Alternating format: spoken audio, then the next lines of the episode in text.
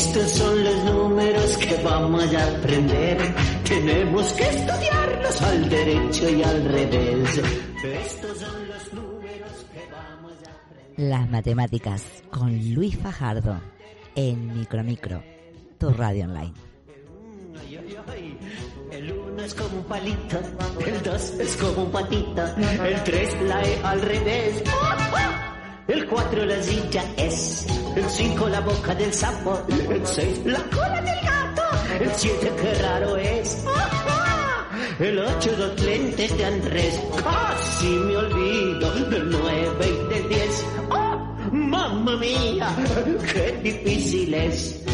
Las matemáticas y su relación con otras ciencias. Luis Fajardo.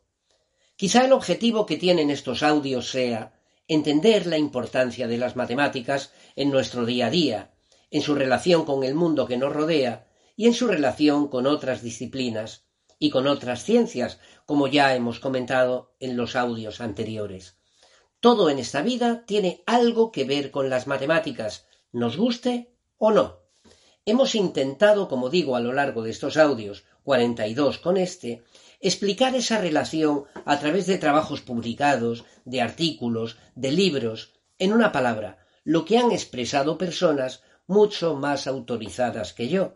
En más de una ocasión hemos hablado de la revista Números, mencionando artículos brillantes, muy brillantes aparecidos en ella, con la Sociedad Canaria Isaac Newton de profesores de matemáticas como responsable y encargada de su elaboración y su difusión.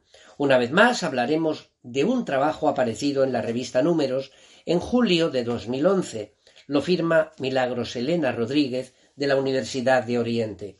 El título del trabajo es La matemática y su relación con las ciencias como recurso pedagógico. Comienza así.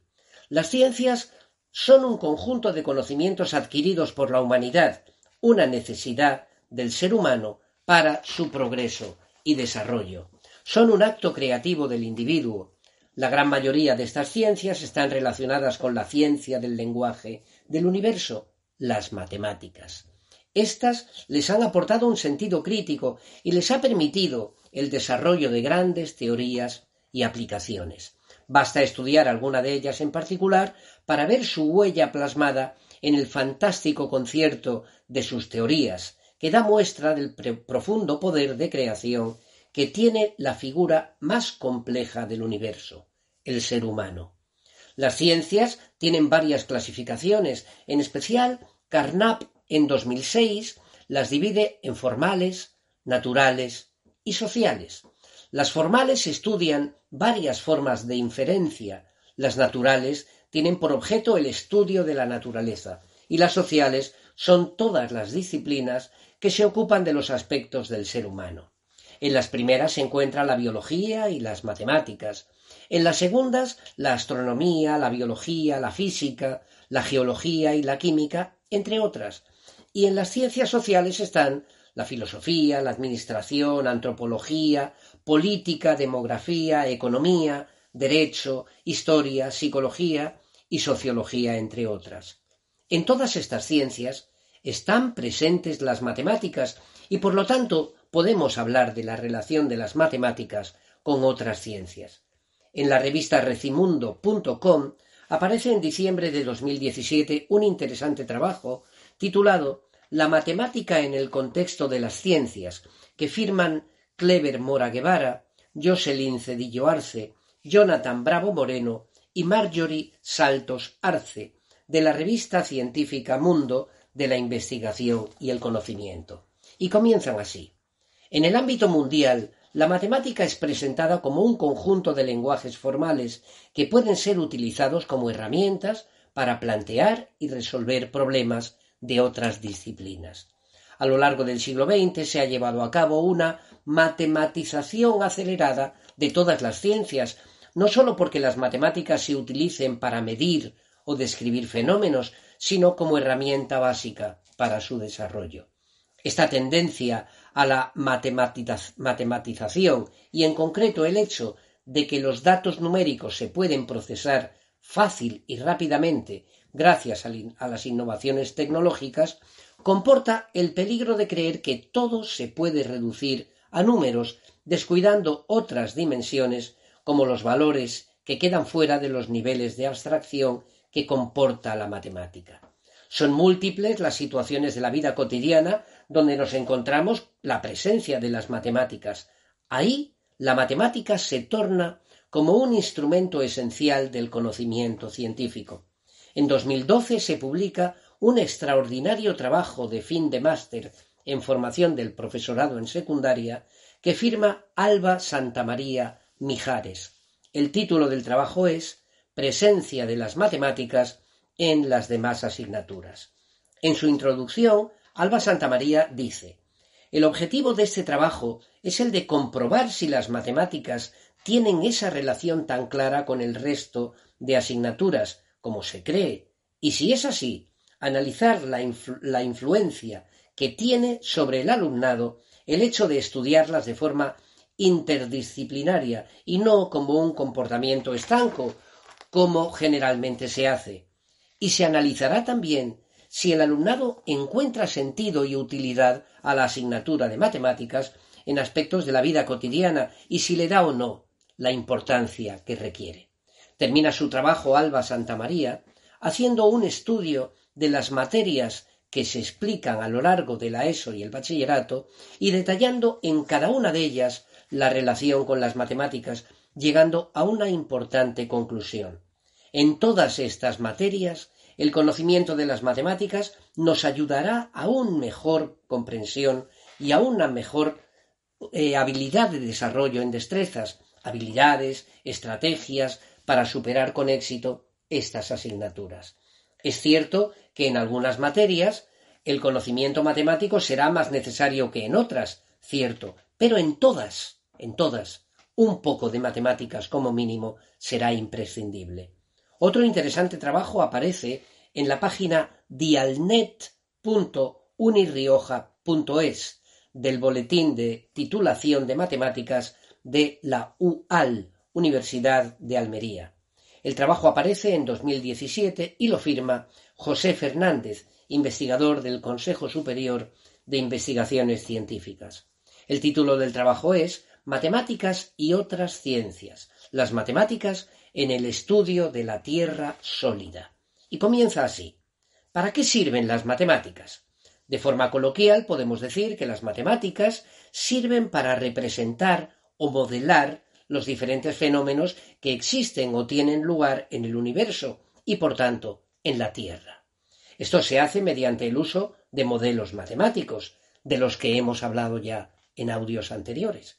En el artículo y en el estudio de la Tierra sólida y su dinámica, empezando por la estructura de la misma, la corteza, el manto y el núcleo, y su dinámica, el movimiento de las placas, el volcanismo, los terremotos, etc. Las observaciones y medidas que podemos realizar se llevan a cabo en la superficie terrestre, su entorno próximo, como sondeos normalmente poco profundos o en la atmósfera terrestre con instrumentos a bordo de drones, aviones o satélites artificiales, mientras la mayoría de fenómenos que queremos estudiar se producen bajo la superficie y a cierta profundidad y por tanto no podemos observarlos de forma directa. En consecuencia, medimos los efectos que producen en la zona de observación. Por ejemplo, en el caso de volcanes, durante el proceso de ascenso del magma hacia la superficie antes de la erupción, podemos medir la deformación del terreno, las variaciones de gravedad y las anomalías geotérmicas y geoquímicas que se producen en la superficie, y a partir de estos datos inferir y concluir las características de la intrusión magmática, por ejemplo, su presión, la masa del magma, su localización, variaciones también de estos parámetros que nos darán información sobre una posible localización de una futura erupción, y todo esto mediante el uso de modelos matemáticos, es decir, el uso de las matemáticas. Como podemos ver, aquí tenemos un claro ejemplo de la relación de las matemáticas con otras ciencias. Esta información es fundamental para la toma de decisiones en situaciones de crisis por actividad volcánica, que nos permitirá disminuir daños a la población. En este proceso utilizaremos las matemáticas en diferentes etapas Primero, en el tratamiento de los datos de observación.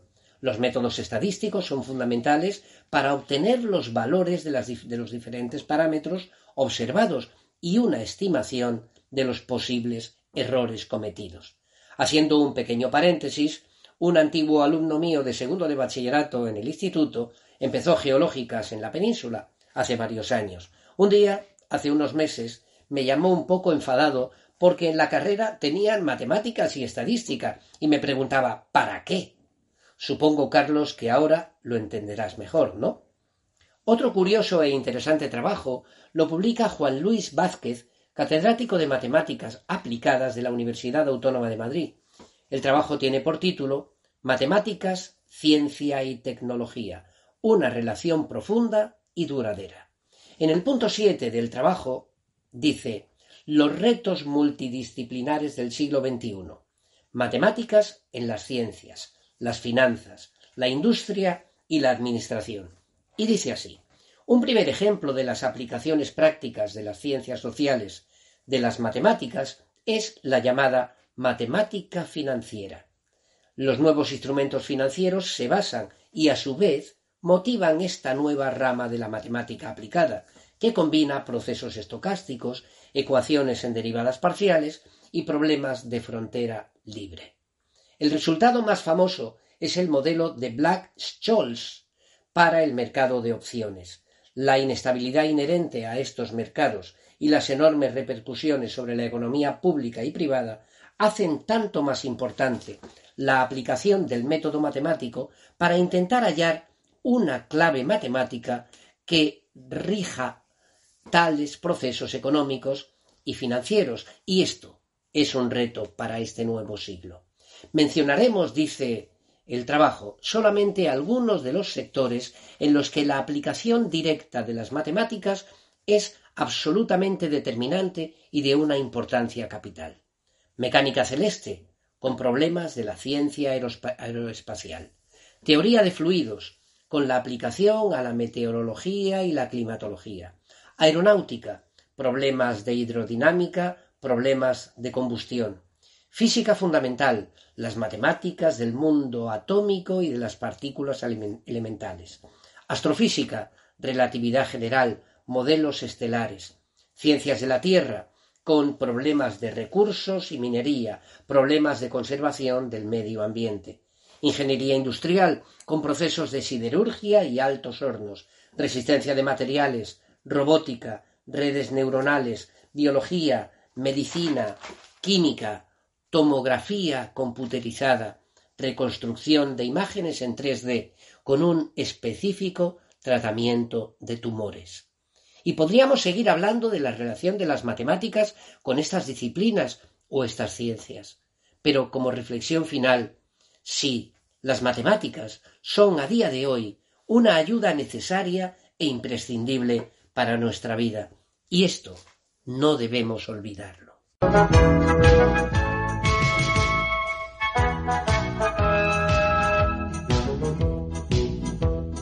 Estos son los números que vamos a aprender.